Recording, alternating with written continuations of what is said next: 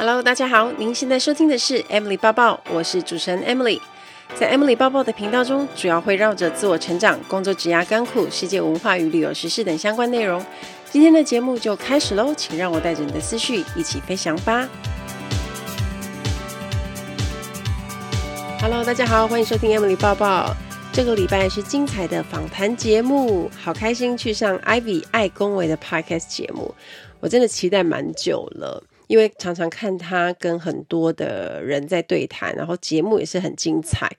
如果大家有买我的新书的话，你一定也有注意到，Ivy 也是我其中一位推荐人，很感谢他。我跟 Ivy 认识是在很多年以前，我们一起去出席活动的时候，那很有渊源的一次是我们一起受邀到香港去，然后那一次我们是帮香港旅游局去推广香港旅游，那。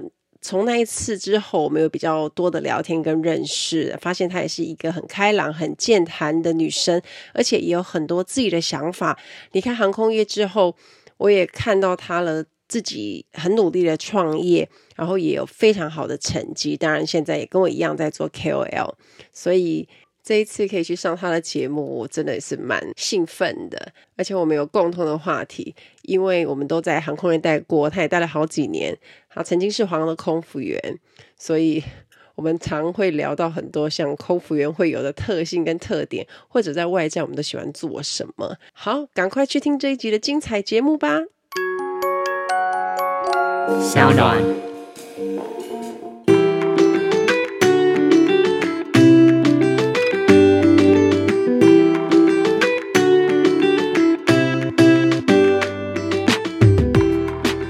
回到 Ivy 爱公威，今天呢，邀请到的是我自己誉她为空服界的常青树，让我们欢迎 Emily。Hello，Hello，爱公威的听众大家好，我是 Emily。Hello，Ivy，空姐抱抱 Emily。那时候我还记得，因为我们算是同行了一阵子。哎，对，我们对对对对对对，同行了一阵子。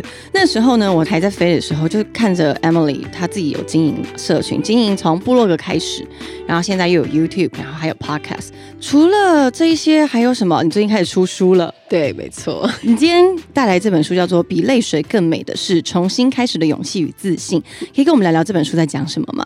好，呃，这本书其实是我整个飞行十年的一个。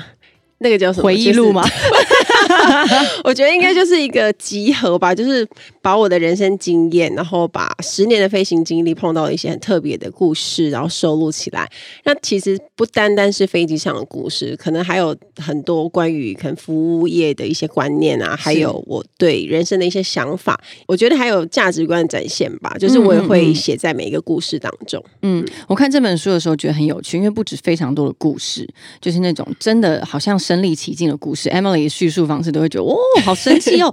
而且因为 Emily 她的待的航空公司是阿联酋跟国泰，所以跟我们平常常接触到的国际航空公司其实不太一样。里面这本书非常非常精彩，有很多文化冲击，还有他自己在空服业界里面的一些心得，我觉得大家真的可以去看看。那除了自己的价值观也写进来之外啊，是不是可以跟我们分享一些故事，在当时被记录下来的？动机应该是说，你为什么记忆力这么好啊？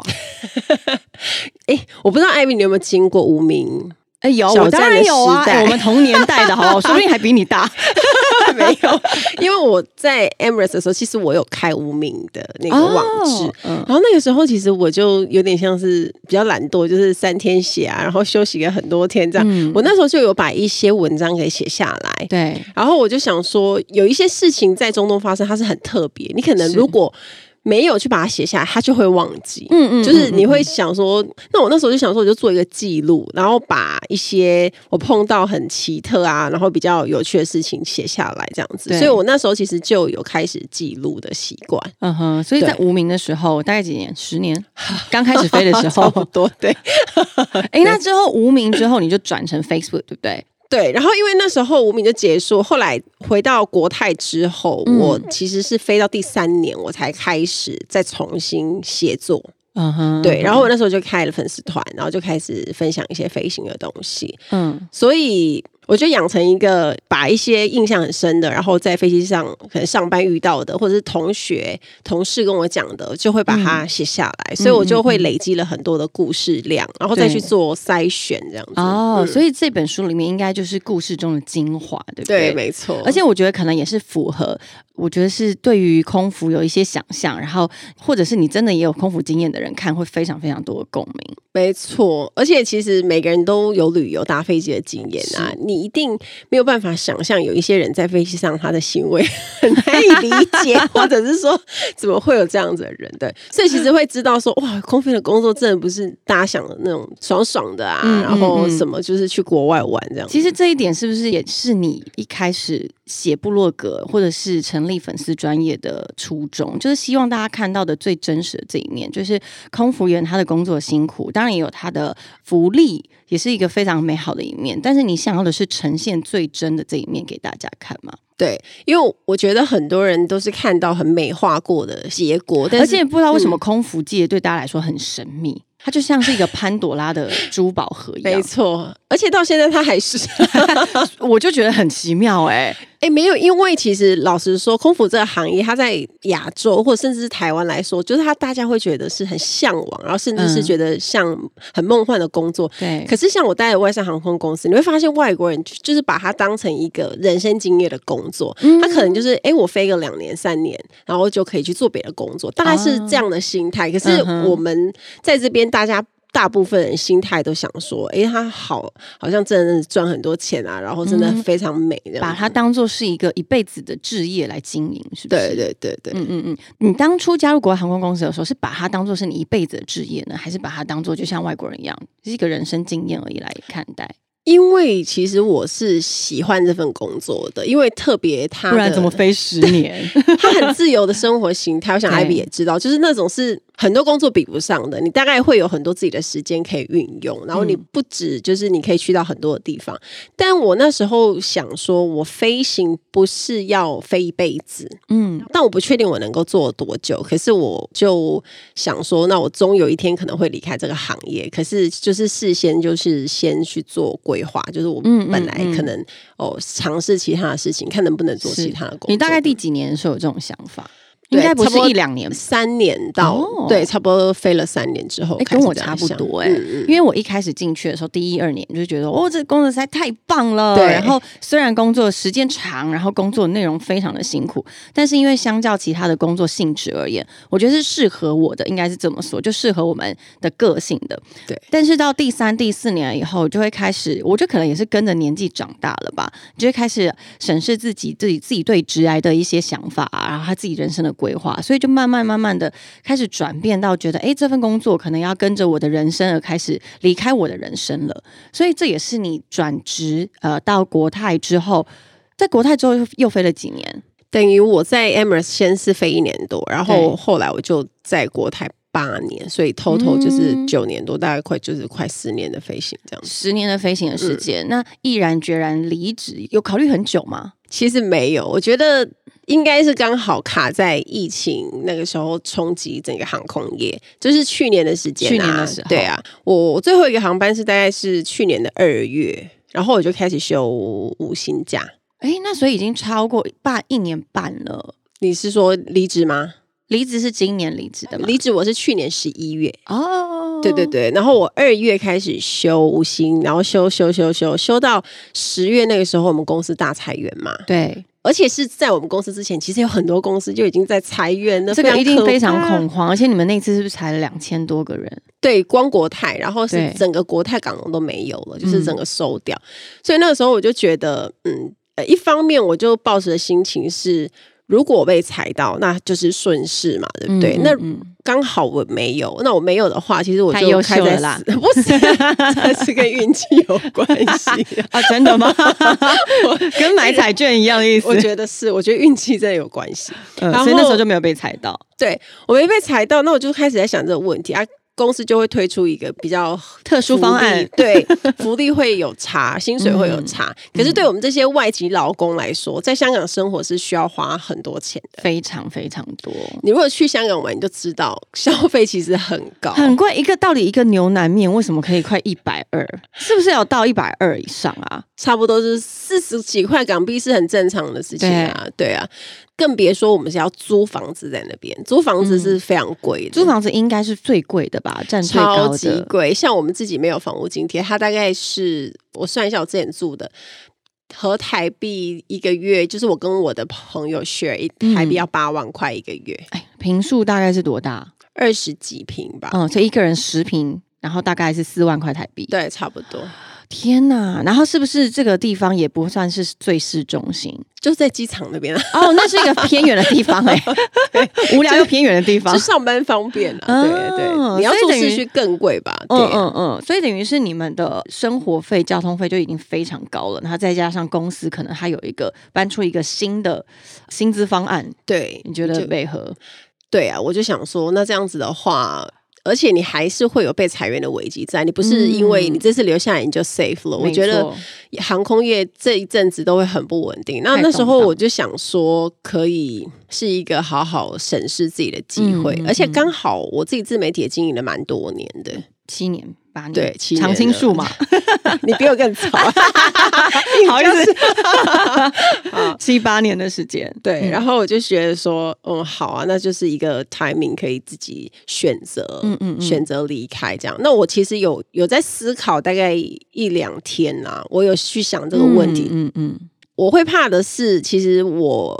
不像 Ivy，比如说你是有自己的品牌，你可能有有卖衣服，嗯，然后你可能有卖东西。可是我是选择自媒体经营，我并没有特别卖某些东西，是，是，是我可能就是做合作案。那对我来讲，很挣扎的部分是在于，如果全职自媒体，它是不是会有时候可能相对没那么稳定？嗯嗯，然后我就会在思考说，那我可以做什么样的？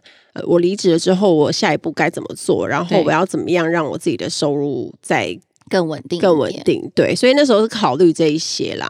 所以后来就想说，那我就毅然决然就离职，拼一下这样。对对对。所以应该是说，你对于空服员这份工作内容，你是没有什么太大的不喜欢。只是因为刚好遇到疫情的关系，然后公司可能让你会觉得其实不太稳定，你就觉得好像其实可以是时候转换跑道嘛。对，而且我觉得有时候它就是一个契机，嗯、感觉像是危机，它就是一个契机跟转机，嗯、就是宇宙告诉你一个讯息。对，然后就说 以前你有想过。未来的规划，那这个时候就让你去做一个抉择。好了，你可以下定决心去走下一段路，这样子。其实我觉得你算蛮早就开始为自己做很多的准备诶，因为就算空服员的十年期间，然后你经营自媒体已经七八年了，所以其实你大部分的时间一直是双职的。对，对不对？我觉得很厉害。我觉得 Emily 算是我在身边朋友里面数一数二拼命三郎，超级拼的。他不止经营自媒体，他还有经营，像是从二零一四年是不是就开始授课，教大家如何对对对对如何考上空服员，对对对对对。我觉得这一点的那个想法很特别的是，通常空服员啊，尤其我自己也是过来人嘛，我们那时候的生活真的就是安逸，然后你会觉得哦，其实这样就好，然后。时间一下一下就过，一年、两年、三年一下一下就过，你根本就没有想到我还要做别的事。通常大家都想说，那我干脆就是离职做别的事。可是 Emily 还是兼职做这些事情。对，那时候授课的时候的想法是怎么来的？我自己非常好奇，因为你那时候才进空服业几年？四年？等于我才飞了差不多对四年左右，然后我就开始想说来试试看上课。对呀、啊，我觉得超有勇气的耶。没有，因为其实这个工作就很多人喜欢，然后我自己有考过很多航空公司的经验，是那我对这个其实还蛮有兴趣。嗯、我觉得我会喜欢去研究说，比如说 HR 他会喜欢什么样的人，啊、然后那个时候我就在那边，我自己以前考试的时候也有做一些笔记。那我那时候就想说，他们、嗯、把这些分享出来，感觉应该就是大家会觉得就是很有帮助。因为我以前在考的时候也是网络上抓资料，对对对，我们那时候可能飞喵喵空服，对，然后其实。资讯很有限，嗯，然后我后来就想说，那我就写有关面试技巧啊，或者是说写有关我怎么考试准备的内容跟大家讲。然后就文章非常受欢迎，对对对，对。然后我就想说，那我自己来，刚好把我自己的经验，就是可以上课这样子。然后那时候真的也还蛮多人，就是都有得到帮助。对，就是你的一臂之力，让他就顺利的考上了。而且其实是。我最早其实是先回母校分享，就是母校会邀请，哦、所以从学校开始，对对对对对对对对，所以就跟大家，因为我觉得我们读语文的很多都是从事航空业比较多啊，嗯、是空服员这个职业算是他们的，我觉得是 top。Three 的 选择吧，对，对不对？对，嗯，就是好像语文的，不管你是读什么语文，他好像都会很想，都会、欸、真的，真的，真的，尤其是女生嘛，对，对不对？对，所以那时候你开始变成是一个教师的状态，这算是教师吗？还是你自己把自己当做是一个前辈在分享而已？应该是说他们都习惯叫我姐姐。那我觉得这个就是像我们航空业不是都在姐来姐去姐去？对，我觉得差不多就是一个小前辈在分享这样子。对、啊，所以等于是你在飞的途中呢，就开始为自己做一些铺路，我觉得很顺哎、欸。可当时我其实没想那么多，应该说我就是做、嗯，但我没有想说我未来会怎么样，会全职做这个，或者是说我会全职做其他东西。但是至少是在那个当下，我试着去做别的事情，然后去看看哦，原来自己有这方面的能力，这样子。嗯嗯嗯嗯。所以十年之后，你决定要离开航空业了，会不舍吗？我觉得还是会，而且离职的方式，离职的方式太突然了。哦，你说是会有一种呃，你不得不割舍这一块的感觉，而且你没有办法去道别。比如说艾米的最后一班飞机，你一定是跟很多的同事拍照，你一定是在飞机上，然后你知道跟 Kelly 呀，或者是，就是对任何，任何，我还做了一个 PA，是不是？我还做了那叫什么广播，是不是？对，所以你就是一定会好好的跟这一些你平常相处的东西，真的会有一个遗憾的，因为那个时候 Emily 是已经在停飞的状态，对，我已经没飞，对，等于你也没办法回去，然后前后都要隔离的状况下，你连办离职手续都是。线上的也没有进哦，对，因为因为你那时候在台湾了，对不对？哇，那这个会是一个心中的遗憾吧？会啊，因为就会想说，你也没办法再进公司，然后也没办法去拍一些你其实那时候你是很有感情纪念的照片，对，啊、对不对？那些其实我就觉得那是一个心里很大块的那个遗憾，可是没办法，嗯，因为在这个时候就是这样子离开，而且甚至是我当时要离职的时候，其实我差不多要升职了。哇，那你这个决定真的是一个大转弯呢？对，就是我其实是已经考完试，然后要准备，如果疫情之后过，大概就是升职这样子。嗯嗯，嗯，但是就就没有，所以其实当时心里是会有一些遗憾的了。嗯嗯嗯，但是没有关系，因为我觉得其实你的飞行的经验已经足够让。真是帮助到非常多的人。你看，现在还出了书。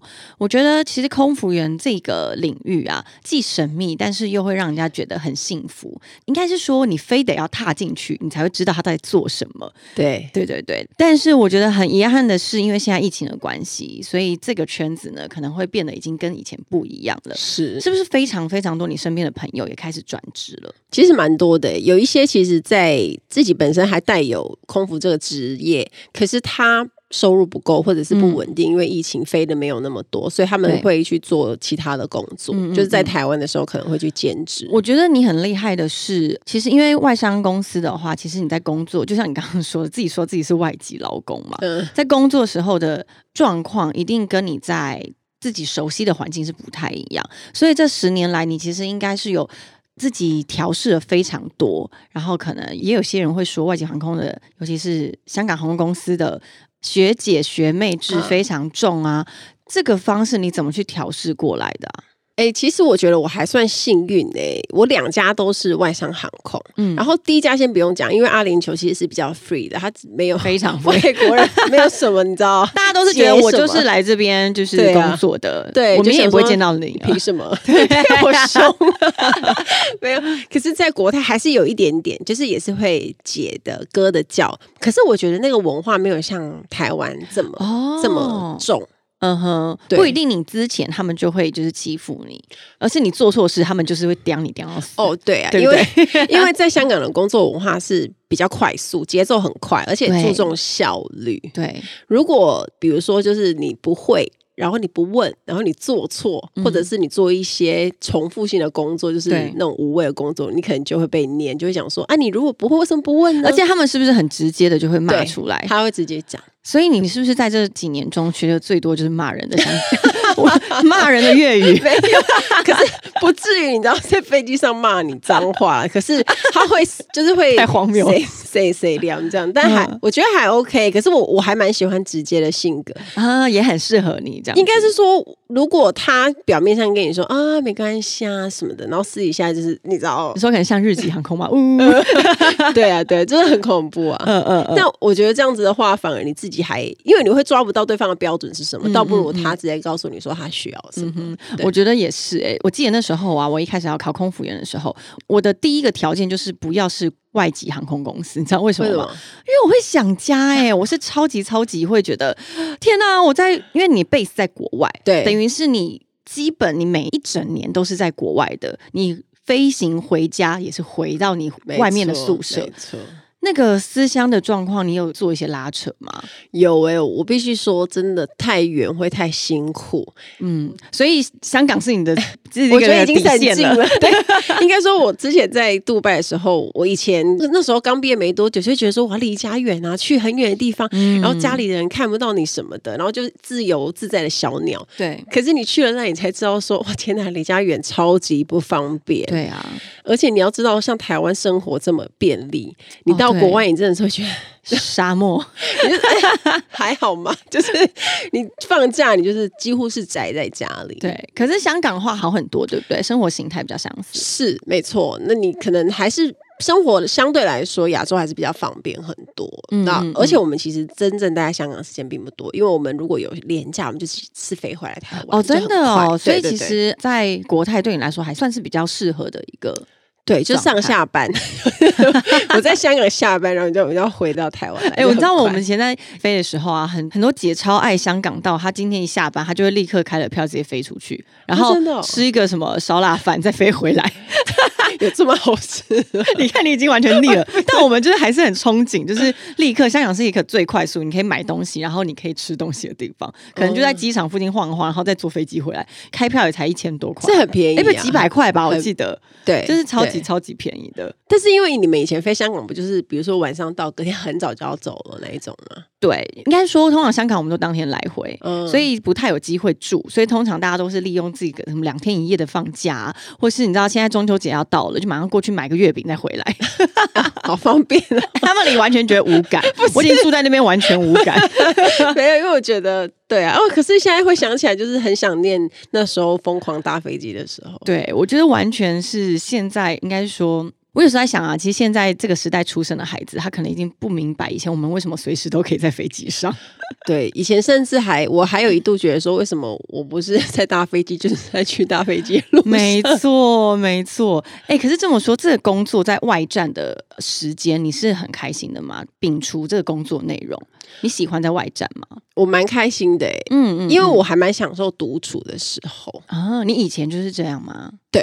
嗯嗯嗯，因为我我觉得在外站有很多事情可以做，不管你有没有出门，就是如果你有出去走一走，我自己很喜欢，比如说自己就是在外面乱逛，我不见得要约组员，嗯，我可能就自己在欧洲的街上乱逛啊，不一定说一定要特别去哪一个地方，那我可能就是在那边走那些小路啊，然后享受那个。哎、嗯欸，那你是孤僻派的哎、欸，因为我觉得不也也不是这样讲，因为就是通常啊，我们在上飞机的时候，比如说岳阳航线，然后我们中间呃休息的时间，我们就会在厨房，然后就会有一些人呢，他们会是主动号召说，哎、姐下班后要不要一起去玩啊？然后我可能订了一个 tour 啊，然后我们现在可能三四五个人报名，还缺一个，你要不要来那种？会有这种人，然后你会是那种会说呃不用，我有自己安排那种吗？哎、欸，没有，因为其实我觉得我们公司没有那么常有这种状况。嗯，应该是说我觉得大家会这样口头约，可是有时候真的又约不成。对对，组员就是 你知道有一个特性就是。人来疯，他可能突然想要大家说，哎、欸，比如说大家要不要一起去吃个饭，或是去哪里晃一晃？嗯、可是后来 show up 的人其实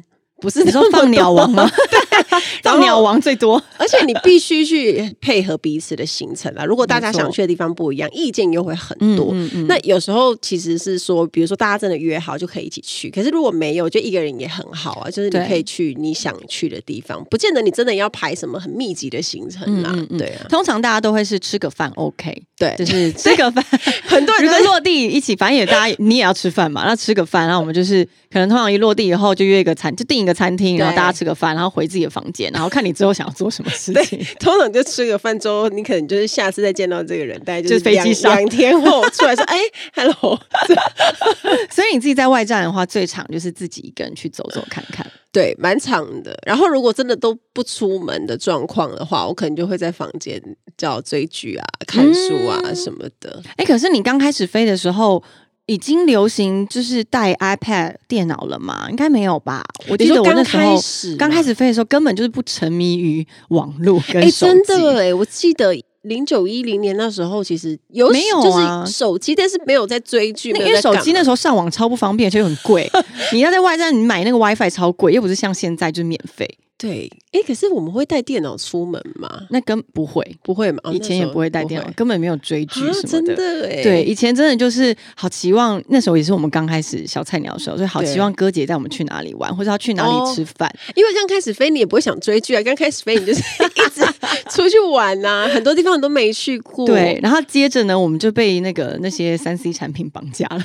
对，因为后来你很多地方都去过了，也是 也是，然后你就是重复，只是你会去血拼，可是你可能就不会想说啊，我到巴黎我一定要去哪里这样子，你会很就想说，哦、啊，买完东西你就休息，嗯嗯嗯嗯，对，对，对，对，我自己印象很深的是我在外站的时候，其实我算是。也是人来疯派，就是大家有约要去哪，然后我就一定参加报名那种。因为毕竟我飞行的时间没有很长，有很多地方没去过。除非他说的是去哪个沃尔玛还是买东西什么，我觉得哎那还好，自己去就好。如果是一些行程啊，或是真的有安排的一些旅程的话，我就一定会跟去。但是我印象有一次很深刻的时候，是飞维也纳。嗯，维也纳那个时候好像不知道怎么大家都没有约。通常我们大概会是四天班，可能会有两个晚上待在那边。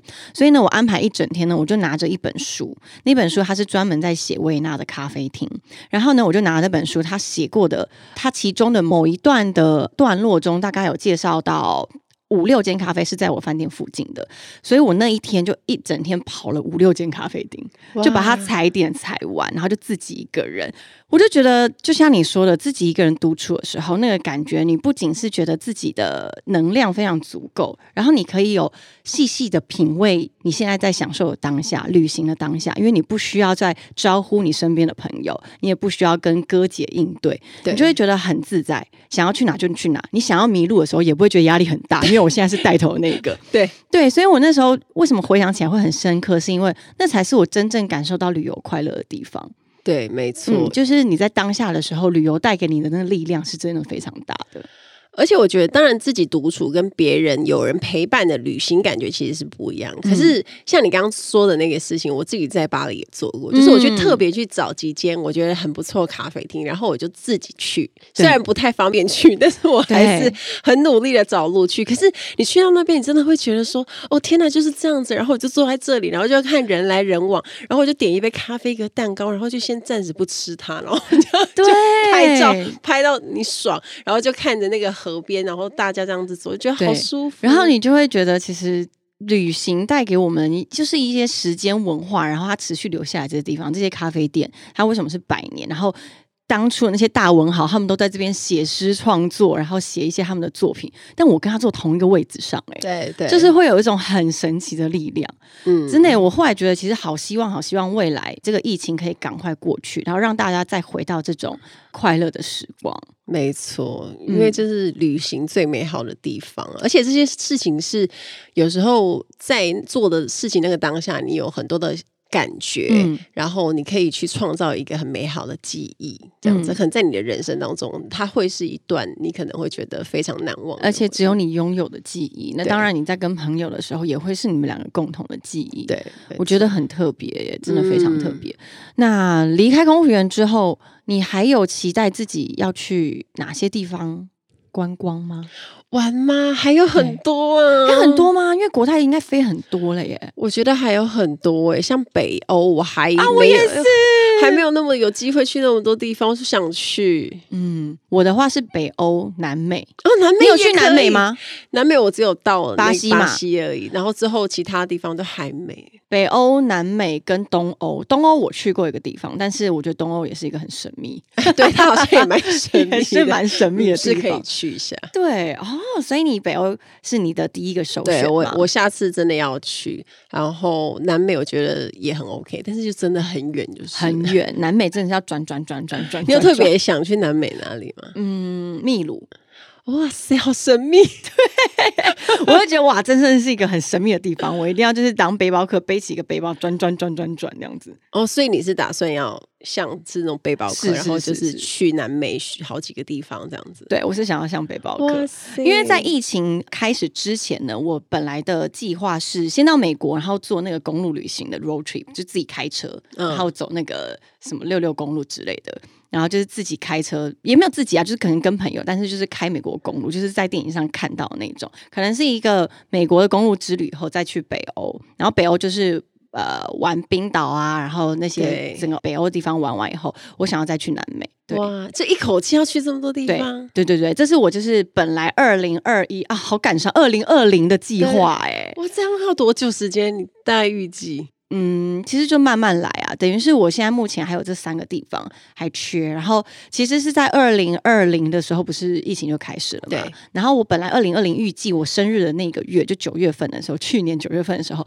我是要去爬喜马拉雅山那个地方，就是我想要去爬山，那个是我那时候的期望。然后竟然就疫情就来了，真的好可惜哟、哦。你呢？有没有什么遗憾还没去的？除了北欧之外，我对，因为其实我现在觉得。只要可以出去旅行，嗯，哎，那我来换一个问题，那如果现在疫情一稳定下来，可以出国了，你第一个想要去哪个地方？我一定要先去日本。哎，我想台湾人真的每一个人都说要去日本，先去买一波啊！真的，日韩买一波，对，就是你知道，先从近的开始，然后先去玩，因为这很方便，你可能买了就可以去，然后你甚至是可能就是几天而已，然后之后你可以再规划一个比较远的对因为毕竟就是如果疫情又再度爆发的话，你大概两个小时就会回来台湾。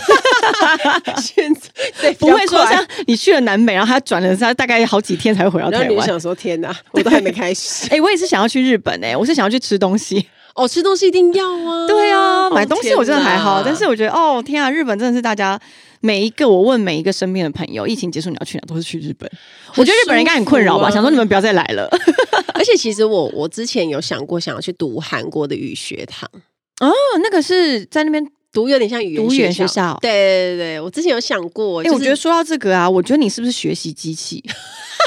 Emily 真的是一个我见过最爱学习的人嘞。因为我上次碰到他的时候，他说他在学发音课，因为他在做他自己的 podcast。你的 podcast 名称是 Emily 抱抱，就叫 Emily 抱抱。大家有兴趣可以去听，因为里面 Emily 有分享非常多跟空服员相关的知识啊，还有经验。所以那时候我遇到他的时候，Emily 说他在做 podcast，然后他要学发声。哦，对，是发声吗？呃，是声音的控制课。嗯、对对对，嗯，他就是一个学习机器。然后刚刚他说他要学韩文，开始了吗？没，我韩文是去年就有开始学，那那时候我学了。我就觉得非常有兴趣，因为我以前看韩剧就会觉得说、嗯、啊，这语言好像很吵啊，就这种其实其实好像就是 也没有那么好听。可是因为我随着我们一直爱追剧，追到后面就听到最后蛮好听的。对，然后我就想说，好，那我要学学看。那我其实是很爱学习的人，没错。对、嗯，学的好不好一回事啊，但是我，我是很喜欢学，很享受这件事，所以我就真的学。然后那时候我本来想说离职后可以找一段时间去读韩国的语学堂，然后类似。学一个也不用到一个什么很有成就，可能就是他是在韩国住，然后有点像是就是像是那个叫什么语言学校，然后住时间。半年到一年这样子，对对对，你可以自己控制时间啊，最少三个月啊，一季这样子，对对对，好特别哦。所以有可能你除了去日本，你还想去韩国喽，对不对？对，就是这些比较近的啦，方便。对，这是我本来有一个规划，可是因为疫情，后来就整个这件事情就没办法成型。嗯，那你最近还有什么规划吗？或是学习的东西？呃，我最近哦，就是我现在还在上戏剧课啊。呀，对，想要开始演戏了吗？倒不是为了要演戏而上，是那时候因为我前一阵子在参加一个电视节目嘛，然后那个时候我觉得。应该要多开发肢体，然后多认识自己，所以我才去学表演课。嗯哼，对。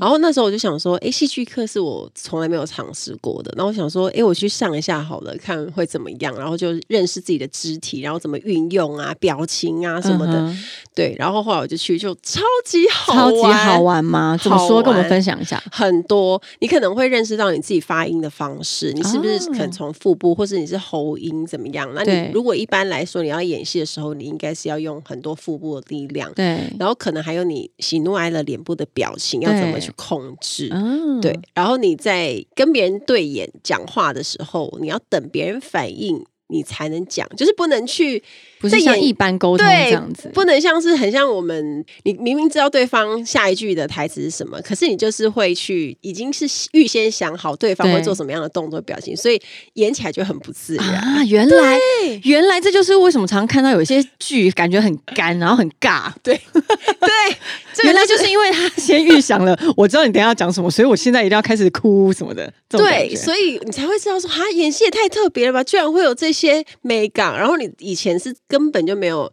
觉得哇，就是有那么多细节。原来，而且你会发现演员也太难了吧？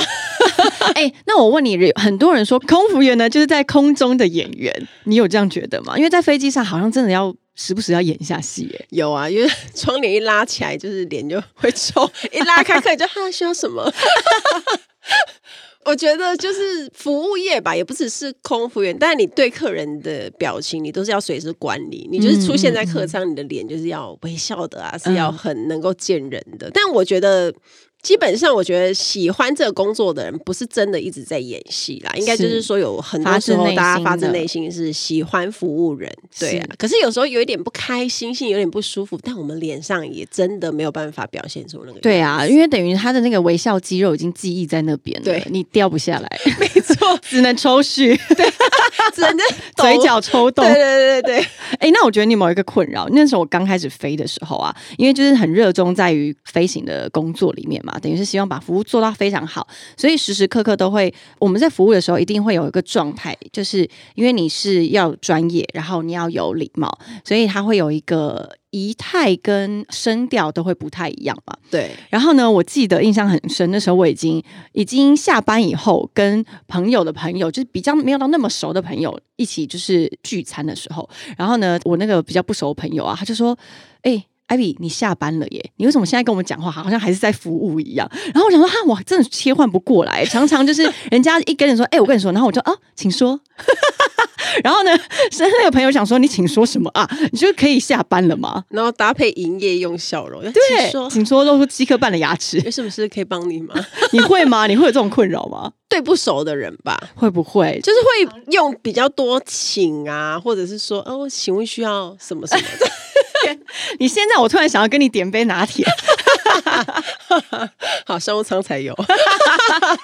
对啊，我就会觉得这就是我觉得很很有趣的是，我自己有这个困扰，在我刚开始飞的时候，你切换不过来，所以有很多时候比较不是那么熟悉的朋友会觉得你很有距离，因为你永远没有办法卸下你那个服务的那一面。但有一个好处就是，其实你会让人家觉得，就你很有礼貌啦。对对对对对，嗯、就是看那些朋友喜不喜欢你这样子。可 是对熟的朋友就还好啊，熟的朋友不会，对，对，完完全全是不一样的。嗯，可是你不觉得做了这个工作之后，在假设？像我们现在在经营自媒体，嗯，或者是说我们在做别的东西，其实我们的应对进退其实是很有帮助的。哦，是是是，而且我觉得其实跟本来在做自媒体，就是应该说我们有我们的职场的工作经验，然后还有我们在有一些社会历练啦，我觉得是不太一样的。对，而且你有没有发现，空服员真的非常的刻苦耐劳？你之后接的任何一个工作啊，我记得印象很深，我就。不说是哪一个 case，但是我记得那时候我还在飞的时候嘛，反正同时接了一个旅游的工作，等于是他出国，然后他邀请你跟其他部落客一起出国，然后呢，就是在写一些关于你在旅游的一些过程这样子。然后呢，我就觉得哇，那超棒啊！那个行程十天哦，然后安排的非常非常好，然后吃住都帮你安排好，还有交通也都是有人来接送你，我就觉得超舒服的，什么什么。然后呢，那个时候因为是我刚开始做自媒体，但是同时在同一团里面有另外一个自媒体人呢，他就是不断的抱怨这个行程的内容。他说烂死了，行李还要我自己拿，什么什么什么之类的。因为他们就是已经非常高规格的部落客，旅游部落客，oh, okay. 我觉得超敬佩他们，就是爬到这一块。可是他们真的跟我们想法是不一样，因为他们可能是被尊爵待遇非常的久。然后空服员我们都什么都自己来，行李自己拿，然后行李轮子坏了还要自己组。行李箱坏了还要自己煮，就是想尽办法的。我们都是什么都是自己来，然后很耐操的个性跟性格。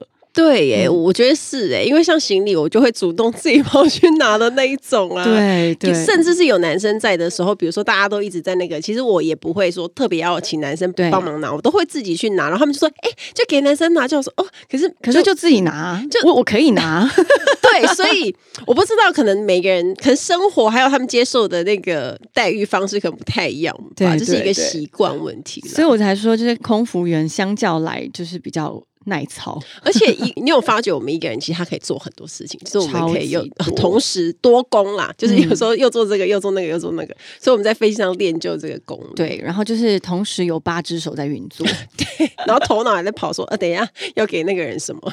所以其实空服员的经历啊，对人生来说是很好的经历之外，他对我们的未来也是一个很好的历练呢。没错，那你未来有什么规划吗？现在正在跑这本书的宣传，嗯，对，没错，现在疯狂上通告，然后就是推一下这本书。然后其实我自己，其实我蛮喜欢写作的，然后也很喜欢，就是不管是透过文字也好啊，语音就是 podcast 或者是影片，然后带给大家不同面向的我，然后可能有一些自我成长方面的知识，或者是说有一些职场的想法。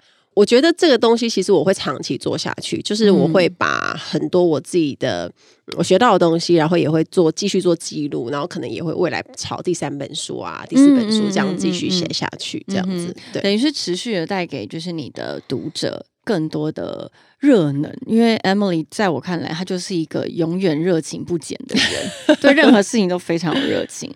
那我觉得，因为大家一定非常好奇，就是在空服待了十年之后，你离职，然后转换一个新的领域，可以给一些一样即将面临要转换他的职业转换、人生转换的听众、迷惘的听众，好了一些。鼓励的话，或是有什么建议的呢？好，首先我想跟大家分享，就是我我认为改变往往都是好事，嗯，都不要去害怕改变啊，因为像这次的疫情，我觉得大概也让很多人他面临转职，或者是他到底要不要换工作很困扰。然后我觉得，其实你就不管想做什么，就是勇敢去尝试做，然后就是比如说不要得过且过，不要想说走这一步就算这一步，是，而是你要。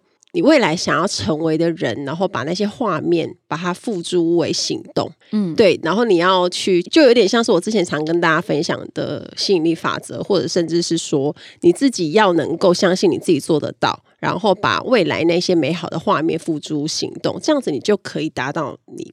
未来想过的生活，只是说你真正想拥有的工作，嗯、对，嗯、就是其实我觉得勇气这件事情是，虽然好像很难，或者是当下你在面临的时候，你是会很。不知道该怎么做，可是有时候就是跨出去的那一步，你就走出去了。我觉得我们都说勇敢做梦，勇敢追梦，但是这个做呢，不是只是想象。我也认同 Emily，就是做永远比你想还要来的重要。对，很多时候你不做的时候，你不会知道你遇到什么样的挫折。而且我自己认为啊，我以过来的经验，我觉得在做梦的同时，跟在执行的同时，你遇到了。失败或是挫折都是非常非常正常的。如果没有挫折跟失败，你就没有办法进步。没错，对，有可能你会更曲折的到达你的目标，更难。所以我觉得遇到问题就解决，然后遇到跟你本来理想中有落差的状况，你就去面对。其实做的同时，你去面对，你就会越来越强大。而且，其实目标本来。就是在时常改变，对，而且你 设在那边，其实你就是碰到阻碍，你需要调整它。它并不是一个固定的目标，永远就是这样子。可是你碰到一些状况，你都可以再调整，去调整自己的行为，然后调整自己应该要怎么做才能够更达到目标。所以我觉得大家就是去拥抱那些可能。你生命中可爱跟不可爱的变动，因为这会帮你的人生带来很多截然不同的风景。没错，好的，我们谢谢 Emily 今天带给我们这么多有趣的，然后还有人生的哲学。大家如果想要看 Emily 这本书呢，叫做《比泪水更美的是重新开始的勇气与自信》。我们谢谢 Emily，我们下次见喽，谢谢，拜拜。拜拜。在上节目的时候，有蛮多主持人都会问我一个问题，就是你未来或者是近期的规划是什么？我也想趁这个时候跟大家说一下。嗯，我有一个小的愿景，就是希望可以做一门成功的线上课程。那因为已经接近年底了嘛，所以也开始要计划。那希望明年甚至后年有机会可以推出。那推出的时机点可能就还要再看状况，不过也需要半年到十个月的筹备期间。那这是我近期的愿景跟规划。那希望大家会喜欢这一集的访谈。期待大家跟我分享。听完今天的节目，如果有想法和问题，欢迎到我的粉丝团或是 Instagram 找我。只要搜寻空姐报报 Emily 就可以找到我。你也可以截图这一集的节目，分享到你的 Instagram 的现实动态上面 tag 我，让我知道你有在收听，也让我知道你对 Emily 包包的看法哦。最后，感谢大家收听这一集的节目，真的非常的感激哦。如果你喜欢今天的节目，也欢迎帮我在 iTunes 评分中留下五颗星的评价哦。我们下一集再见喽，拜拜。